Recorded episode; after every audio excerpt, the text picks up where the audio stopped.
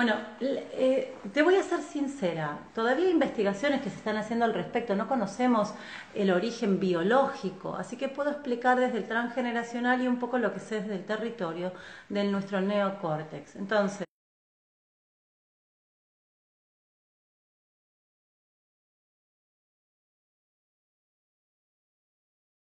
en nuestro neocórtex. Entonces, el cerebro viejo, el arcaico, el que tiene que ver con el tronco cerebral y el cerebelo, que le importa sobrevivir, y esto es respirar, reproducirse y, este, y, y comer, este cerebro más viejo no tiene esta capacidad de empatizar y vincularse, y esto sería la capacidad de sentir a alguien como propio. ¿no? Entonces no hay un terreno propio, hay un quiero mi bocado o no quiero este bocado, bien de supervivencia. Sin embargo, el cerebro nuevo, que tiene que ver con la sustancia blanca y la materia gris, que nos han dado en la filogénesis la capacidad de ponernos de pie, ser más largos y ahí empieza a generarse nuevas porciones de órganos como la pequeña curvatura del estómago, que es del cerebro nuevo, porque somos más largos, la última parte de la faringe también, la última parte del intestino también, el recto. Entonces, todas estas conformaciones de nuestro, de nuestro cerebro nuevo nos hace mantenernos en un lugar de territorio. ¿Qué es el territorio? La familia, la manada, mi lugar en este grupo. Entonces, ahí empieza la pertenencia. Esta es mi familia, este es mi hijo, esta es mi pareja. Son míos y me pertenecen. ¿Por qué necesito saber quién me pertenece? Porque necesito saber quién es adversario. Por eso el cerebro constantemente está rivalizando con el otro. Vos necesitas saber qué piensa el otro, cómo se mueve el otro para inmediatamente pasar por tus procesos mentales y decir, estoy a favor o estoy en contra y en contra es ese adversario, con él no quiero saber nada. Es el desarrollo del cerebro límbico que nos hace comprender al hombre y sus circunstancias. Comprender qué está pasando con el humano cuando hace lo que hace es la capacidad del cerebro mm, creativo del humano, de nuestra evolución como especie. Entonces los celos tendrían que ver con mi pertenencia o lo que yo creo que me pertenece. Entonces, mi pareja, mis hijos, mi territorio, mi familia, mi padre, nuestra primer pertenencia, ¿no? Nuestros padres. Y tener que compartir a nuestros padres. Ahí empieza esto que es un poco, esto es mío. Y debo compartirlo. Por eso cuando vos te encuentres con, ay, esto es importante para que lo sepamos los padres, cuando un, un hijo dice, cuando una madre dice, no es que mi hijo quiere un hermano. No, ningún hijo quiere un hermano. No, la verdad es que no. Puede tener en su fantasía, al ver a amigos que tienen hermanos, querer tener un propio hermano. Pero la naturaleza no es compartir a papá y a mamá. No lo es. Entonces es un ratito y ya lo queremos devolver. Y ahí empieza la pertenencia, mi identidad, quién soy yo en este grupo. Los celos tienen mucho que ver con dudar quién soy yo con el otro. ¿Quién es el otro para mí? Porque si el otro se mueve, entonces ¿cuál es mi lugar en este grupo? ¿Cuál es mi identidad en este grupo? Quiere decir, esta es mi pareja. Si mi pareja empieza a ver a otra persona, entonces ¿cuál es mi lugar en la vida de mi pareja y dónde debo situarme yo? Entonces empieza el proceso de la identidad donde empiezo a generar mucha ansiedad porque no sé quién soy. Y si yo no sé quién soy, pierdo poder, pierdo fuerza y no puedo gestionar mi realidad. Entonces, los celos tendrían que ver desde mi interpretación, por mi formación, con mi identidad y mi pertenencia en mi grupo biológico. Ahora vamos a ponerlo más sabrosón. Y como más sabrosón es la memoria heredada de la familia. Y ahí empezamos a bucear en el transgeneracional y en la psicogenealogía.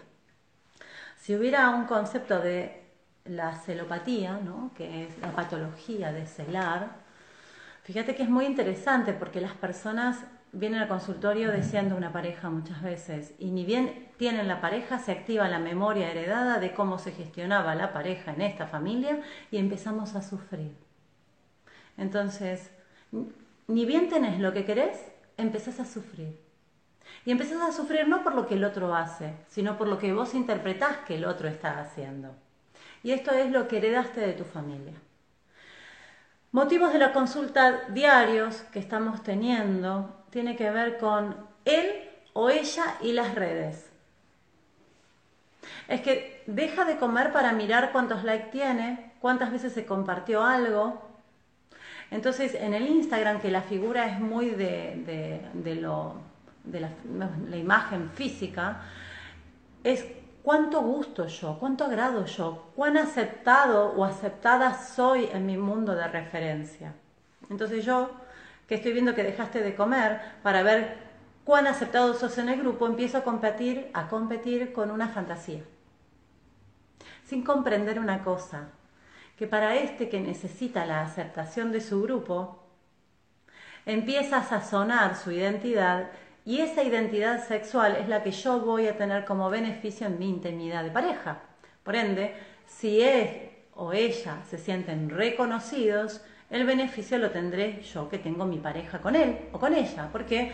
Porque un macho o una hembra, cuanto más reconocido es, más referencia tiene y entonces va a tener más hormonalidad para la intimidad sexual, sino para qué querría yo tanto reconocimiento.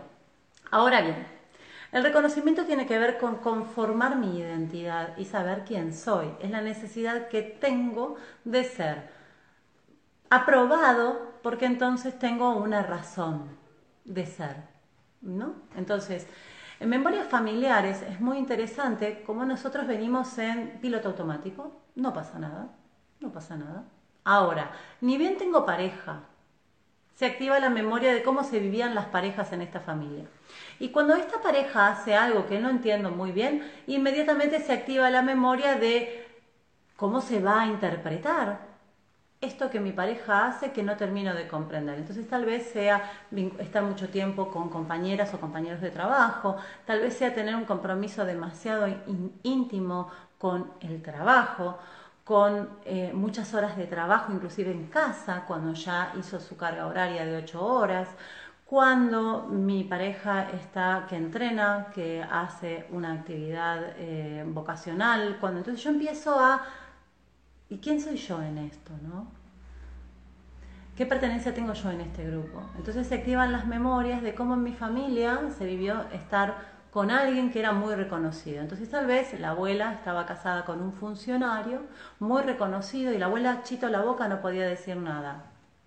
Historias de consultorio que el abuelo tal vez estaba por ahí, y del mismo modo que era un activista gremial o un activo político o era un juez de la nación o un abogado o un viajante, también era muy reconocido por todo lo que él hacía y entonces tenía una labor social y dentro de esa labor social también tenía otras relaciones. Y la abuela, que se había casado muy bien con este hombre, que proveía muy bien a sus hijos, no tenía derecho a decir y entonces aceptaba lo sucedido generación luego, o dos generaciones luego, yo nazco con un muy bajito umbral de tolerancia a cualquier acción que me signifique peligro de pareja. Entonces pego el salto por cualquier cosa, como por ejemplo una foto de Instagram. Entonces, resulta que a mi pareja le, le, dan 300 me gusta, pero yo encuentro a la ex. ¿Vos te das cuenta que los 300 me gusta me importan muy poco porque hay un like de la ex? ¿comprendes? Entonces, como yo percibo la pareja, es directamente proporcional a cómo las personas de mi familia vivieron las parejas.